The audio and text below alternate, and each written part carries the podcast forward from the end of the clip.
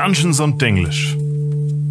Piep, bup, bup, piep, Oh na, Marie ist hängen geblieben. Ich muss sie mal rebooten. piep, bup, piep, piep, bup, Zack. piep. Ah, oh, danke schön. Ich habe irgendwie das Gefühl gehabt, meine Festplatte. Ich dachte, du machst jetzt so. Du, du, du, du. Ich bin leider nicht so gut im Roleplay. Ja, wird jetzt spannend. Heute, Wird's spannend.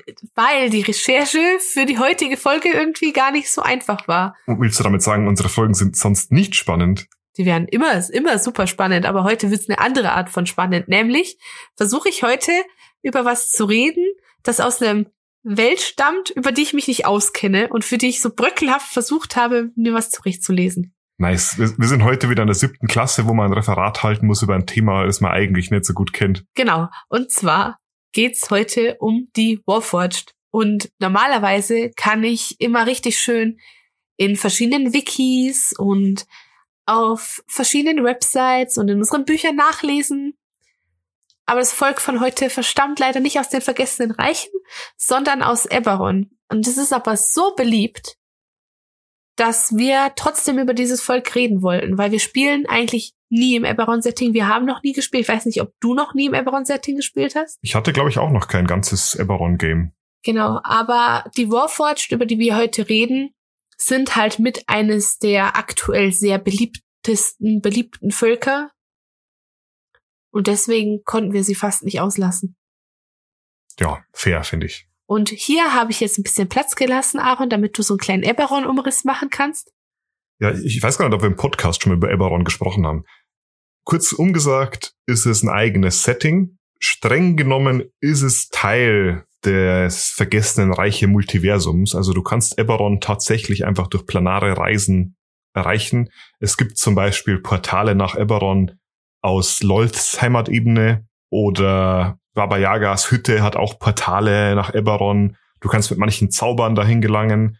Und es ist so ein bisschen umstritten, ob du nicht sogar mit einem Spelljammer dahin fliegen könntest, einfach durch den Wild Space. Im Endeffekt ist es aber so sein eigenes Ding. Es gibt da andere Götter, die, die ganzen Völker dort sind nicht so eng gekoppelt an die Geschichte ihrer Volksgottheiten. Also die Elfen da haben nicht unbedingt was mit Corellon zu tun und so weiter und so fort. Und abgesehen davon, dass es ein ganz normales High-Fantasy-Setting ist, wie die Vergessenen Reiche, unterscheidet sich in manchen Aspekten halt schon deutlich. Ein paar dieser wichtigsten Aspekte, die Eberron ausmachen, sind, dass die Magie da sehr, sehr weit verbreitet ist.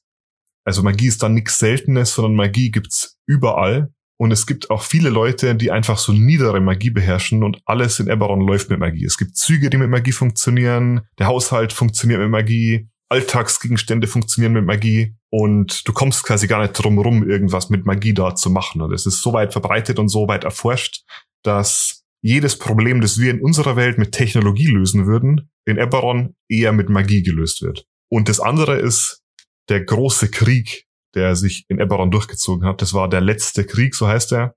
Im Endeffekt ein riesiger Bürgerkrieg zwischen den einzelnen Völkern und Faktionen, die es da gab, der erst vor kurzem jetzt dann abgeebbt ist. Aber das heißt nicht, dass alle sich jetzt wieder Blümchen und Sonnenstrahlen miteinander verstehen, sondern es herrscht immer noch so ein gewisses Misstrauen und die Nachwirkungen dieses ewig lang dauernden Krieges schlagen immer noch so ein bisschen ihre Wellen. Ich glaube, das ist im Endeffekt auch alles, was ihr über Eberron erstmal so wissen müsst. Das ist ein Setting mit super viel Magie und es ist ein Setting, in dem es vor kurzem einen riesigen Krieg gab. Oder muss man mehr wissen für die. Warforged? Ich denke, das reicht jetzt erstmal. Also würde ich sagen, kommen wir zu dem, was sind jetzt eigentlich die Warforged? Also, es ist so eine Art lebendige Robos und die wurden eben gebaut, um in diesem sogenannten letzten Krieg zu kämpfen. Es waren Kriegsmaschinen.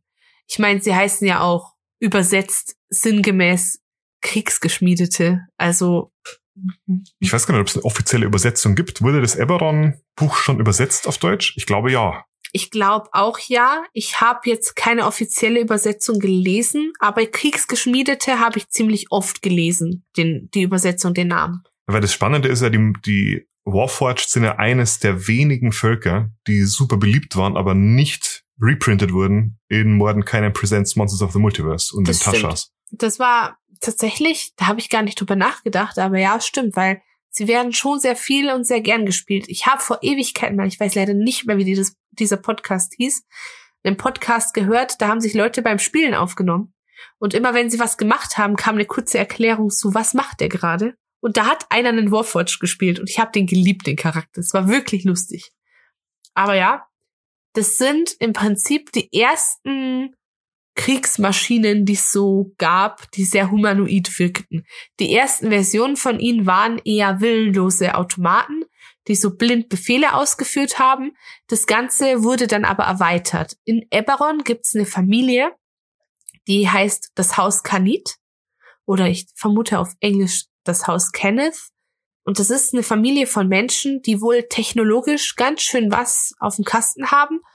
Und die haben die Warforged verbessert, revolutioniert und was wirklich drastisch Einschneidendes erreicht. Und zwar haben sie beim Versuch, kluge Soldaten zu bauen, denkende, fühlende Wesen erschaffen. Eine komplett neue Spezies, die als Humanoide zählt.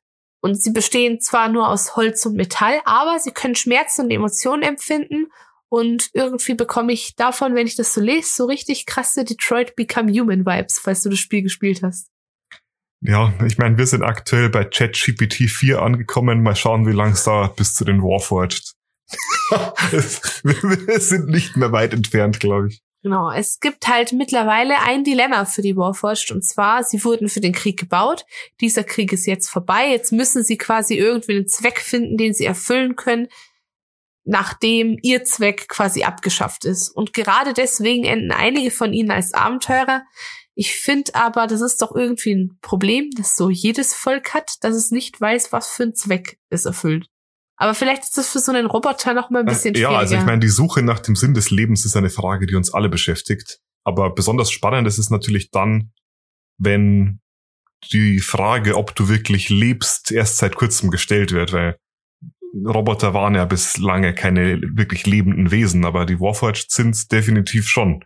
Oder? Ja, das kann man so sagen. Ja, also Warforged sind Lebewesen in ja. dem Sinne. Sie werden aus einer Mischung von organischen und anorganischen Materialien gebaut. Wurzelähnliche, mit alchemischen Flüssigkeiten durchtränkte Schnüre dienen dabei als ihre Muskeln und die sind um ein inneres Skelett aus Stahl oder dunklem Holz oder Stein gewickelt. Und dann bilden so Panzerplatten, die oft auch aus Metall oder Steinen oder Holz sind, so eine schützende Außenhülle und die verstärken zusätzlich auch noch ihre Gelenke. Also das ist nicht nur Schutz, sondern es ist auch praktisch. Und das Gesichtsdesign ist auch streng festgelegt. Es gibt einen aufklappbaren Kiefer. Sie haben Augen aus Kristallen und sie haben metallisch verstärkte Augenbrauen, so eine Metallplatte als Augenbraue oben drauf über den Augen. Und sie haben keine Nase, weil wofür auch? Welcher Roboter muss riechen können? So sie, sie haben schon so ein gewisses Design und mhm. die eigentlich ist das, was es sie unterscheidet, die Materialien. Aber je länger so ein Warforged lebt, beziehungsweise je länger der sich mit sich selbst auseinandersetzt, desto eher keimt dann auch der Wunsch auf, dass er was an sich ändert. Und dann ändern sie oft zum Beispiel ihre, sie lassen sich umlackieren. Sie lassen sich gewisse Teile dazu bauen. Sie lassen sich vielleicht eine Nase bauen, damit sie nicht mehr so wirken wie alle anderen auch. Und es gibt halt bei diesen Materialien, die benutzt wurden, die wurden immer danach ausgewählt, welchen Zweck der Warforged erfüllen soll. Und obwohl sie ja hergestellt werden, gelten sie als Humanoide, habe ich ja schon gesagt. Mhm. Sie sind, sie werden nicht geboren, sie können sich nicht fortpflanzen, aber sie wirken, äh, sie gelten trotzdem als menschlich. Das bedeutet, dass so Sachen wie Rests, also Rasten, Heilmagien und die Fertigkeiten wie Medizin ihnen genau die gleichen Vorteile bringen wie anderen auch obwohl jetzt zum Beispiel ein Mensch blutet und ein Warforged hat dann irgendwie ein kaputtes Bauteil, beide empfinden Schmerz und beide können von diesem Schmerz geheilt werden. Und das hat mich so ein bisschen an Full Metal Alchemist Brotherhood erinnert. Also ich weiß jetzt nicht, ob der Bruder in diesem Anzug, in dieser Rüstung Schmerzen empfunden hat, aber dieses so menschlich auf einen wirken, obwohl es ja eigentlich nur eine Maschine ist, hat mich da irgendwie so ich bin mir gerade gar nicht sicher, ehrlich gesagt, ob Elfens in seiner Rüstungsform Schmerzen empfindet oder nicht. Aber ich denke, es ist trotzdem ein ganz guter Vergleich. Mhm. Kriegsgeschmiedete wurden ja gebaut, um zu dienen und vor allem um zu kämpfen. Das bedeutet, die längste Zeit ihres Bestehens hatten sie eine ganz klare Rolle und sie wurden immer wieder daran bestärkt, sich ausschließlich auf diese Funktion zu beschränken und auf diese Funktion zu konzentrieren. Und was machen sie jetzt, wo der Krieg vorbei ist? Wie gesagt, Eberron ist nicht mein Setting, aber ich habe mich da so ein kleines bisschen eingelesen. Es gab ja diesen letzten Krieg und dieser wurde mit einem Pakt, der sich als Vertrag von Thronehold bezeichnet, beendet. Es gibt da wohl diese Stadt Thronehold, das ist die Hauptstadt von einem Land namens Galiferas und in dieser Hauptstadt wurde dieser Vertrag unterzeichnet und er wurde zwischen den zwischen vier von fünf bestehenden Nationen geschlossen. Zu den Bestimmungen gehören die Emanzipation der Warforged und das Verbot von Schöpfungsschmieden. Was ist eine Schöpfungsschmiede? Schöpfungsschmieden waren Schmieden, wo Warforged hergestellt wurden. Das heißt, sie dürfen das quasi nicht mehr machen.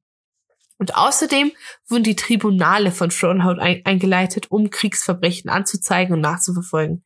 Wieso erkläre ich das? Naja, es haben sich ja zwei Dinge ergeben. Wie gesagt, zum einen dürfen die Warforged nicht mehr hergestellt werden, zum anderen gelten sie jetzt als frei und haben niemanden mehr, der über sie bestimmt. Damit haben ganz viele Warforged ein Problem. Sie finden irgendwie keinen Platz in der Nachkriegswelt und viele andere Humanoide haben Probleme, Warforged wirklich als ebenbürtig anzuerkennen.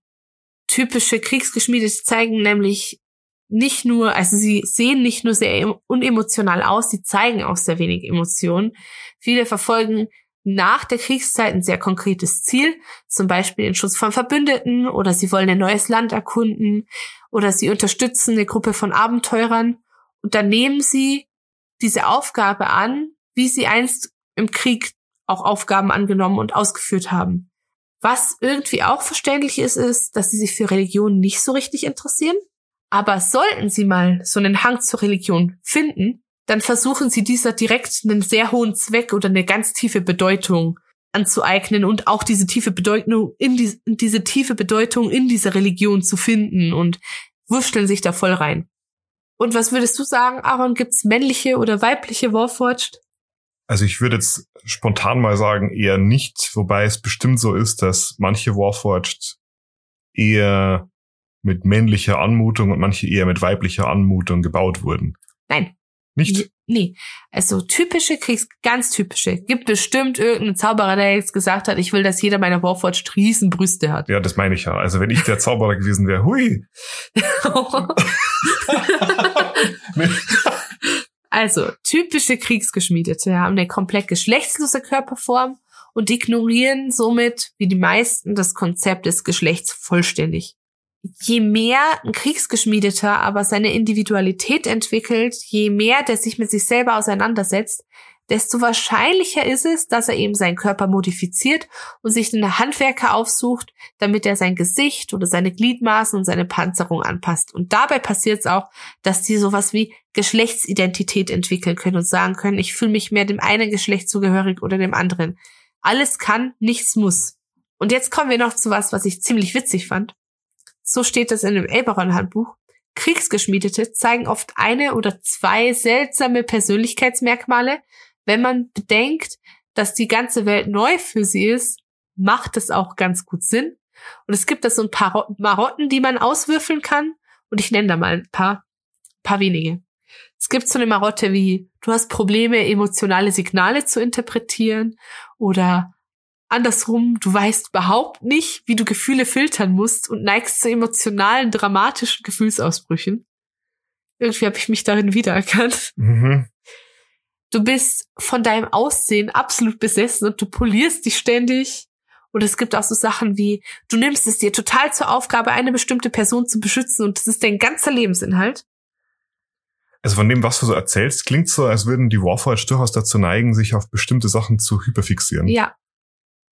Und ich denke, das ist vielleicht eine Manifestation von diesem Wunsch, irgendwie einen Sinn in ihrem Leben zu finden. Also. Ich glaube definitiv, dass das so ist.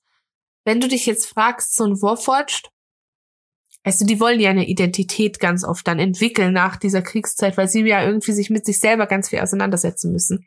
Und da fangen wir bei einer Sache nochmal an, kurz vor Ende, und zwar, den meisten Warforged wurde statt einem Namen eine numerische Bezeichnung für ihren Militärdienst zugewiesen.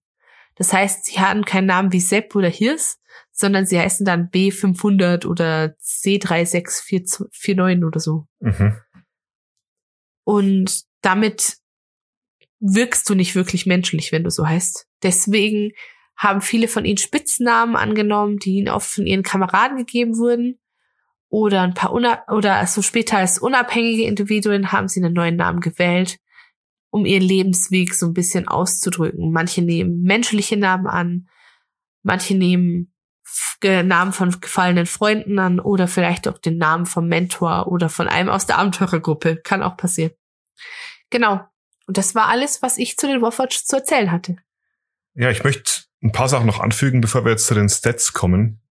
Ähm, das eine ist, obwohl die Warforged, die wir jetzt schon gesprochen haben, eine Eberron, ein Eberron-Volk sind, werden sie trotzdem in allen anderen Settings auch gerne gespielt und die meisten DMs erlauben das, obwohl sie streng genommen nicht Teil der, der Völker sind. Wobei es durchaus so ist, dass sich ab und an über die Portale aus Eberron Warforged nach Ferun verirren. Nichtsdestotrotz ist es so, die meisten Spieler denken sich mit ihren DMs gemeinsam irgendwie Hintergrundgeschichten aus, warum da jetzt ein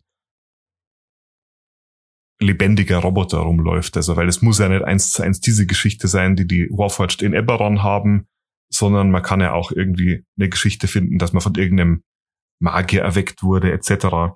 Also, und das habe ich schon ganz oft gesehen, dass diese Hintergrundgeschichte der Eberron Warforged gar nicht so ausschlaggebend war für Warforged in anderen Settings, weil warum auch? Aber gut, kommen wir mal zu den Stats der Warforged in der fünften Edition. Als Warforged bekommst du den Attributbonus. Standardmäßig ist es Konstitution plus zwei und ein beliebiger anderer plus eins. Du bist von der Größe her Medium und du hast 30 Fuß, also neun Meter Bewegungsrate. Warforged haben eine unbekannte Lebensspanne. Ich meine, sie sind Roboter, deswegen wahrscheinlich keine Sterblichkeit in dem Sinne. Wenn kaputt, dann kaputt. Wenn kaputt, dann kaputt. Und sie haben einige Vorteile. Sie sind resistent gegen Giftschaden und sie haben einen Vorteil bei Würfen, wo es darum geht, ob sie Vergiftungen widerstehen müssen oder nicht. Sie müssen nichts essen, trinken und sie müssen nicht atmen. Sie sind immun gegen alle Krankheiten. Sie müssen nicht schlafen und sie können nicht durch Magie eingeschläfert werden. Und wenn sie eine lange Rast machen, dann müssen sie so ein bisschen wie Elfen nicht schlafen, sondern sie müssen einfach nur sechs Stunden lang in einem inaktiven, bewegungslosen Zustand sitzen aber sie können währenddessen immer noch hören und sehen. Meinst du, kannst du dann auch einfach von aufwachen, wenn so ein Angriff käme oder so? Normal schon, oder? Ja, klar, auf jeden Fall. Also du schläfst ja nicht. Du bist, mhm. du bist nicht bewusstlos, sondern du bist einfach nur inaktiv in so einem Zustand des Wiederaufladens. Okay. Beep boop. Als Warforged hast du außerdem integrierte Rüstung. Das heißt, du hast plus eins auf deine Rüstungsklasse automatisch und normale Rüstungen kannst du nicht wirklich tragen, sondern wenn du Rüstungen tragen willst, dann musst du dir Zeit nehmen, um die an deinen Körper dran zu schmieden. Und das kostet dich normalerweise mindestens eine Stunde, um sie anzulegen und wieder abzulegen. Der Vorteil ist, dass man diese Rüstung dir dann natürlich auch nicht abnehmen kann, weil sie an dir festgemacht ist. Mhm. Du darfst dir selber noch eine Skill Proficiency und eine Tool Proficiency aussuchen, weil du irgendeine Art von spezialisiertem Design hast. Und Außerdem sprichst du, abgesehen von der Gemeinsprache, noch eine weitere Sprache deiner Wahl. Very nice. Genau, und das war es eigentlich, was es zu den Warforged zu sagen gibt. Auf einer Skala, Aaron, von eins bis fünf Nationen, die es da irgendwie bei diesem Vertrag gab. Was gibst du den Warforged?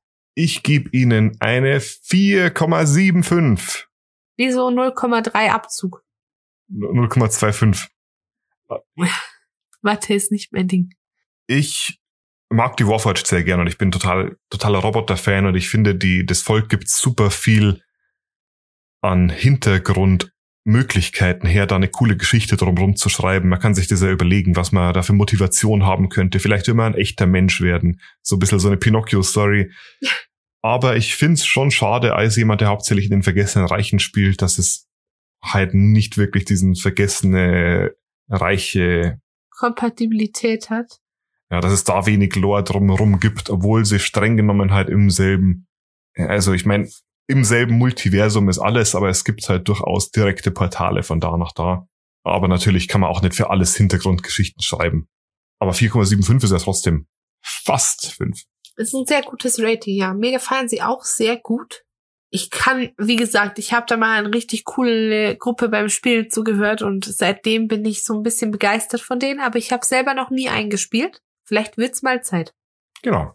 Okay, dann danke, dass ihr uns zuhört.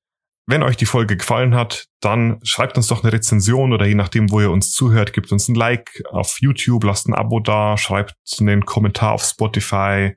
Gibt uns ein paar Sternchen. Und so weiter und so fort. Genau, dann bis nächste Woche. Bis nächste Woche. Viel Spaß. Lasst es euch gut gehen. Liebe Grüße. Ich war der Aaron. Tschüsseldorf. Ich bin die Marie. Ciao.